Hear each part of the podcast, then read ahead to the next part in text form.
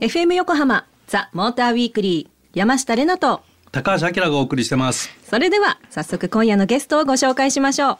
ホンダ新型シビック開発責任者の佐藤洋介さんです佐藤さんよろしくお願いいたします。はいよろしくお願いします。よろしくお願いします。もう早速なんですけれども、えー、今夜のフルモデルチェンジで11代目ということで改めて新型シビックのコンセプトについてお伺いできますでしょうか？はい。えーと、我々今回ですね11代目シビックということで、まあ、グランドコンセプト開発のコンセプトに、はい、えー、なりますけれども、えー、爽快シビックということで、えー、爽快のですね総の字書いていただくと分かるんですけど人が、えー、中央に配置されてると思います。うんはい、そうですね。でホンダの DNA である人中心という思いも込めて、えー、人中心に開発をしていきお客様乗る人すべてを心から爽快にしたい、まあ、そういう思いも込めて爽快シビックと名付けました。うん、であと一つはですね、はい、まあ、歴代から、えー、受け継がれてる、まあ、我々でいくと11代目ということで、えー、かなり古い歴史のある車になりますけれども初代発表の際ですねあるジャーナリストが、えー、一服の清涼剤のようなそんな車が国内にも初めてやっぱ誕生したというふうに、えー、形容していただきましてまあ、一服の清涼剤って束の間の爽やかな気分にさせてくれる、うん、えー、そんな車をですね初代から届けていたというふうに、えー、改めて感じて我々11代目シビックでもお客様にとっての一服の清涼剤のような、うん、そんな車にしたいという思いでグランドコンセプト爽快シビックと名付けました。なるほど、はい、あの初代出た時当然免許を持ってなかったんですけど なんかすごくインパクトあったのだけは覚えてますねなんか。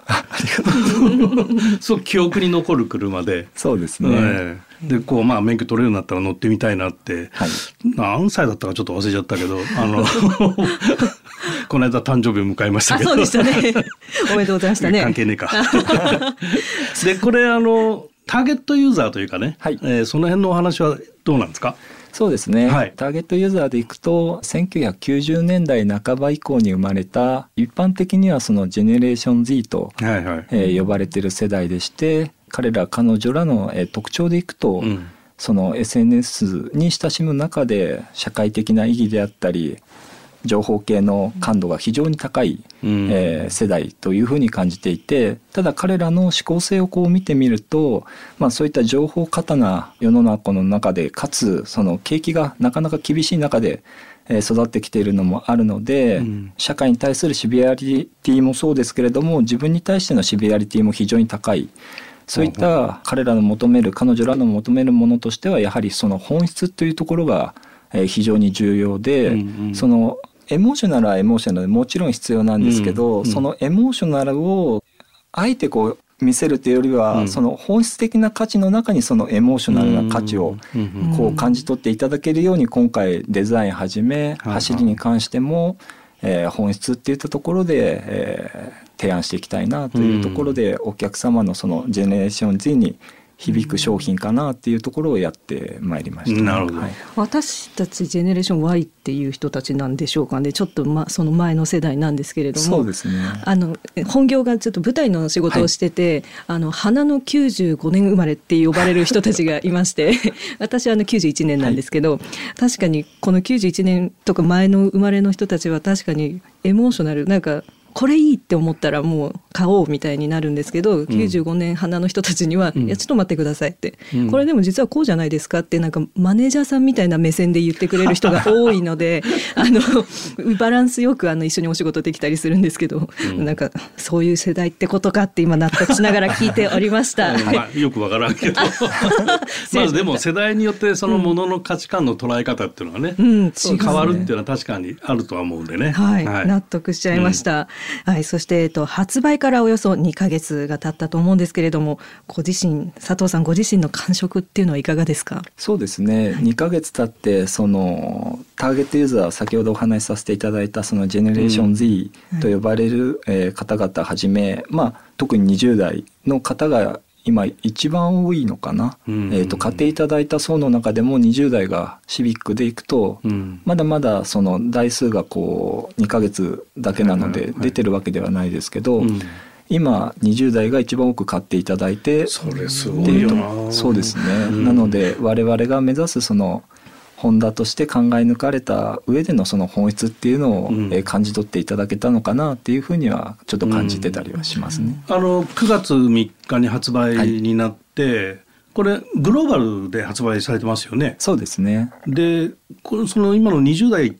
の購買層っていうのはこれ日本の話ですか？えっとですね、例えばその先行で北米の方にもあの発信させていただいていて。えー傾向的にはですね、うん、日本と同じように今北米でも20代の人たちに多く愛していただいて受け入れていただいてるっていうのが今の状況ですね。そうなんですね。でその後に40代中盤の方がこう北米でも選んでいただいてるっていう形でやはり20代のお客様を中心にグローバルで展開してるっていうのが状況ですね。FM 横浜ザ・モーターウィークリー山下れなと。高橋明がお届けしています。今夜はホンダ新型シビック開発責任者の佐藤洋介さんをゲストにお迎えしてお届けしています。佐藤さん引き続きよろしくお願いいたします。はいよろしくお願いいたします。はい、えー、後半も新型シビックの魅力をたっぷりとお伺いしていきたいと思いますが、えー、11代目の愛称が爽快シビックということで、はい、走りがとても爽快だそうですね。そうですね、はい、えー、我々としてお客様に、えー、爽快を味わっていただきたい。まあ乗っても爽快ですし、えー、見ても爽快、うん、で、えー、乗って爽快にするために我々のそのダイナミクスの考え方でいくと、えー、質の高い警戒感、まあ、そういった考えのもとで、うん、えー、爽快シビックを達成したいということでやってまいりまして、うんうん、で特にパワートレーンなんかでいけばですね質という意味でおいては音と加速の一体感に徹底的に開発を行ってきてまして、さらにはドライバビリティの向上、まあ、そういった一つ一つの質を高めることによって今回パワートレーンを開発しまた走行性能においてもですね先代で評価の高いプラットフォームを全域にわたってブラッシュアップを行うことによって爽快シビックを、えー、質の高い、えー、警戒感を実現できたというふうに、えー、感じています。なるほど。はい、これあの僕は八ヶ岳で乗らせてもらってですね、はい、ワインリングと高速とっていうところを走らせてもらって。とにかく気持ちいいのよ。いやいいですね。ものすごいスポーティーで走れて、はい、まあ、1.5リッターターボ、はい、それの 6MT と CVT とあって、うんはい、CVT 驚いたのは CVT ですかってぐらい なんとステップ AT って言うんだけど、はい、まあ普通の AT みたいにすごく CVT があのナチュラルな AT でびっくりしました。そうですね、うん、今回なんかで言っても今おっしゃっていただいたようにステップアップシフト制御であったり、うん、そのワインディングでも楽しく走って、えー、いただくためのワインディング制御であったりとか、うん、その有段ライクなその制御をシャーシ領域とかソフト領域においてもですね、うん、そのアジャイルハンドリングであったりとか、はいはい、まあ、そういったいろいろな要素を入れることによって、うん、えー、楽しむ喜んでいただけるダイナミックスが今回できたかなというふうには思ってますね。うんこれ MT の方のねシフトフィールとかもものすごく良くて、本当楽しくなるのよこれ乗ってて。こんな楽しそうなアクションさん久しぶり。はい、でハンドルを切っていった時にね車が無駄な動きをしない気持ちよさっていうのがあって、はい、これねちょっと伝えにくいんだけど 車無駄な動きしてんのかって言われると困るんだけどさ こうなんていうかな。じわっとハンドル切った時に車がじわっと動いてくれるわけよ。それでこうピタッとそのままコーナリングずっとしていってはいわかる気がする。でこう、うん、車が妙に揺れたりとか、うんうんうん、弾んだりとか、はい、なんかそういう動きがなくてねすごくこうしっとりとコーナリングしていくんでものすごく気持ちいいんですよねあれね。まあ爽快でした。まさに。今回我々の方でもそのターンインであったりターンアウトの動きのそのボディ合成の一連の動きっていうのも、えー、シミュレーションでどうやれば気持ちよい、えー、動きが取れるのかっていうのも、えー、いろいろ解析し、えー、しっかりとハードを固めた上でそのソフト制御、制御の方も、えー、やってきたということで、うん、まあそういったハードに関しても今回現行で使ってる例えばタイプ R の構造用接着剤と同じ長さ、うん、例えば先端に対してで言っても9.5倍の構造用接着剤にすることによって、うん、ボディの減衰特性、質を高めるような動きをしたりとか、まあ一つ一つやってきたっていう流れですね。なるほどね。まあ乗っで車のボディ構成がねすごくいいんで、はい、あこれは走れそうっていうのをすぐ感じるんだけどさ私は運転席座っただけなんですけど走れてはないんですけどあそうなんだ。そうなんまだ走れてないんですけどそう座った時になんか引くって思ったのと、うん、スポーツカーにその乗り込んだ感がありまして、はい。うん、そう。そう分からないながらにこれはだいぶドライポジが低いんじゃないかみたいな、で、まあ、走り出すのはその爽快っていうのは聞いてたんで楽しいだろうなと思って乗ってたんですけど、あとあの多くのホンダファンの方もね気になってると思うんですけれども、えー、2022年に EHEV を搭載したハイブリッドモデルとタイプ R が販売予定というアナウンスがあったんですけれども、はい、どんな仕上がりになりそうなんでしょうか？そうですね。まあ今現在でいくとそのガス車を中心に MT 車と CVT 車発信させていただいていて MT をさらにスポーツブランドとして、まあ、ご存知の通り飛躍させたその究極の操る喜びとして感じ取っていただけるタイプ R をぜひ来年期待していただければと思いますし今回 CVT を出させていただいてその CVT をさらにこう進化させて、うん、まあ電動化としてこれから世の中がこう変わっていく中で電動スポーツとしてのホンダとしてふさわしい発信ができる EHV が来年発信できるかなという思いで開発してますのでなるほど。ぜひ期待していただければと思います。あのタイプ R っていうと、はい、我々はやっぱニュルブルクリンクの 最速っていうのを、はい、まあいろいろ2リッター FF 最速っていうのをいろいろルノーと争ってると思うんですけど、はい。はい、そこは期待しちゃってもいいんですか？そうですね。我々としてタイプ R をやってる以上その最速っていうところは、うん、えー、市場命題だというふうに思ってますので、うんうんうん、そこはぜひ期待していただいていいと思います。なるほど、はい、それはちょっと楽しみですよね。本当ですね。今夜はホンダ新型シビックの開発責任者でいらっしゃるホンダ技研工業株式会社四輪事業本部ものづくりセンターチーフエンジニアの佐藤洋介さんにお話をたっぷり伺いました。佐藤さんありがとうございました。ありがとうございました。ありがとうございました。FM 横浜ザ・モーターウィークリー山下れなと。高橋明がお届けしてます。続いては来週11月27日から開催されるスーパー GT 第8戦藤巻グループ富士 GT300 キロレース見どころの解説です。解説してくださるのはスーパー GT の公式アナウンサーピエール北川さん。ピエールさんとリモートでつながっているので早速お呼びしましょう。ピエールさん。はい、どうも、こんばんは、ピエール北川です。よろしくお願いします。今夜もよろしくお願いいたします。お願いします。お願いします。11月20日なんですけれども、本日、はい、あの、ホテルの日という日が制定された日なんですって、あの、ええピエールさん、おすすめかお気に入りのホテルはありますか？いやもうホテルに宿泊してる数から言ったら、私、大概全国各地のサーキットのあちこちのホテルは、はいえー、泊まってまして、大体1週間のうち4泊してますんで、はい。もうあの、我が家はいらないんじゃないかっていうぐらいホテル生活ですね。そうですよね。ええー、一つ面白いのは、鈴鹿サーキットのホテルが、はい、あの、ちょっと面白くってですね、はい、あの、ファミリーの方が遊園地で遊ばれたり、あるいはサーキットに来られたりっていうことで、結構お子様が喜ぶ作りになってるとですね、うん、あの、実は机が一切ないお部屋がありまして、ただ、クッションで、面白いのはクッションで表彰台が作れるんですよ。そうなんで、クッションの大きさで大中小っていうのがありまして、それを3つ並べると1位、2位、3位になるっていう鈴鹿サーキットならではのちょっとホテルのね、クッションがあって。面白い。はい、可愛いですよ。なるほど。ありがとうございます。すいません。突然失礼しました。はい。えそれではいよいよ最終戦ということで、見どころの解説をお願いいたします。はい。まあ、あの、僕が一人で喋るのもちょっとなんだかなっていう感じがするんですけれども、はい、いよいよ最終戦で、まあ、ここ、最終戦でチャンピオンが、えー、GT300 も GT500 も両クラス決まるということになりました。どっちからいきますかね ?GT500 からいきますか？そうですね。500を、じゃあ、まずは、あの、どこまでチャンスがあるんですか？そうですね。はい。一応数字上のシミュレーションでいくと、えー、7番手のランキングになっているカーナンバー14番のルーキーレーシング、うんうん、えー、大島山下組がまでがあ数字上はいけるんですけれども、うん、まあ実際はあのトップ、まああのちょっと牧野選手がですね、今ランキング2位というドライバーズランキングになってるんですが、はい、開幕戦欠場してしまったので、同じチームメイトの山本選手が3ポイントだけ今リードしていて、うんうんうん、あの、このペアがですね、喧嘩別れでもしない限りは、あの、ちょっと牧野選手のチャンピオンの権利っていうのはほぼないに等しいんですね。うんうん、えー、ですので、まあ実質2番手には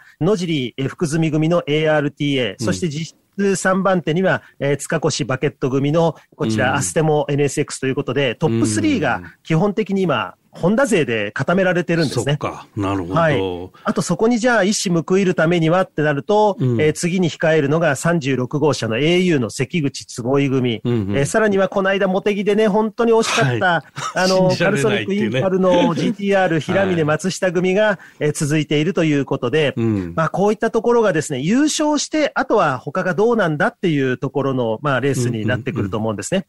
ただ、1号車のスタンレー、それから8号車の ARTA PA については、まあ、勝てばチャンピオンが自力で決められるというような条件にもなってきますんで、うん、富士も前回の確か第2戦はアステモも優勝してますし、うん、まあ今までは富士はトヨタじゃないの？とかって言われてたのが、はいはい、少し今シーズンは風向きも違うようですから、うん、まあ予選から、まあホンダ勢がスピードを見せてくると、ちょっとトヨタ勢も苦労しそうですし、うん、まあ逆にトヨタ勢はですね、台数が多いので束になってホンダ勢を止めにかかるぞと、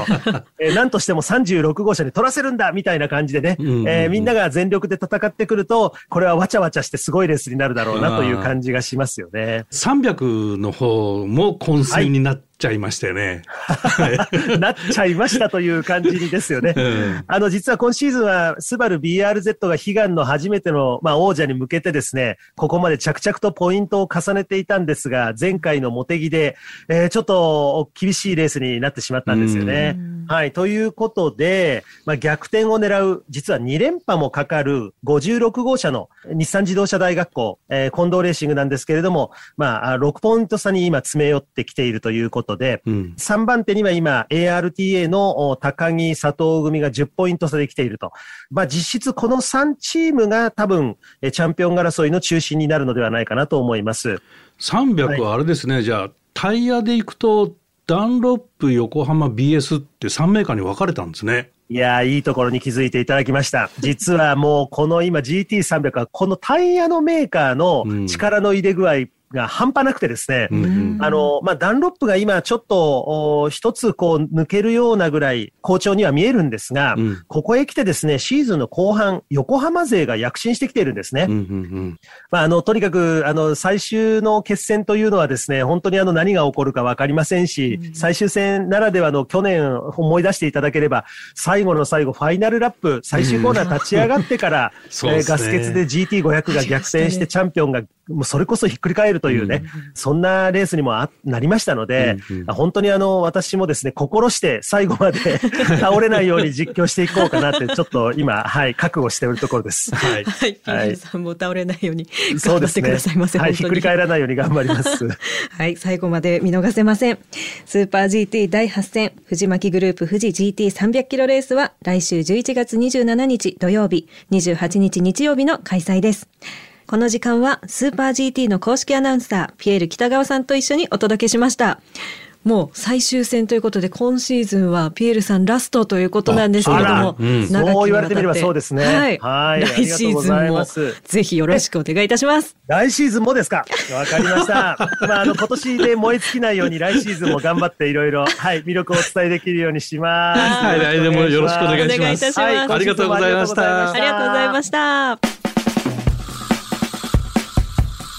ザ・モーターウィークリーエンディングのお時間となりました。今夜は新型シビックの開発責任者でいらっしゃる本田技研工業株式会社四輪事業本部ものづくりセンターチーフエンジニアの佐藤洋介さんにお話を伺いさらにスーパー GT 第8戦藤巻グループ富士 GT300 キロレースの見どころをピエール北川さんに解説していただきました。そしてここでご報告メールがあるのでご紹介します。ラジオネームコロンボさん。先日娘の車選びでご相談させていただいたものです、うん、この度娘が運転免許試験に晴れて合格いたしました。おめでとうございます。おめでとうございます。それで早速娘と車選びに出かけました、うん、娘は軽自動車と言っていましたが一通りディーラーを見て回った帰りについでにルノーのショールームに立ち寄ったら、うん、娘の方がトゥインゴに釘付けになってしまいうんこれにしようかなと大逆転。私もびっくり。ということで軽自動車からルノートゥインゴに決定いたしました。まずはご報告まで。とのことでした？おめでとうございます。やりましたね。お父さんの気持ちが伝わったってやつ大事に乗ってください。はいメールありがとうございました。番組では皆さんからのメッセージを随時募集中です。メッセージの宛先は tm アットマーク fm 横浜ドット jp tm アットマーク fm 横浜ドット jp までメッセージを採用させていただいた方にはザ・モーターウィークリーオリジナルステッカーをプレゼントします。ツイッターではハッシュタグモーターウィークリー847をつけてたくさんつぶやいてください。またザ・モーターウィークリーウェブオートプルーブでは本日ピックアップしたホンダ新型シビックの試乗機もお読みいただけます。詳しくはオートプルーブで検索してください。ということでここまでのお相手は山下れなとモータージャーナリストの高橋明でした。また来週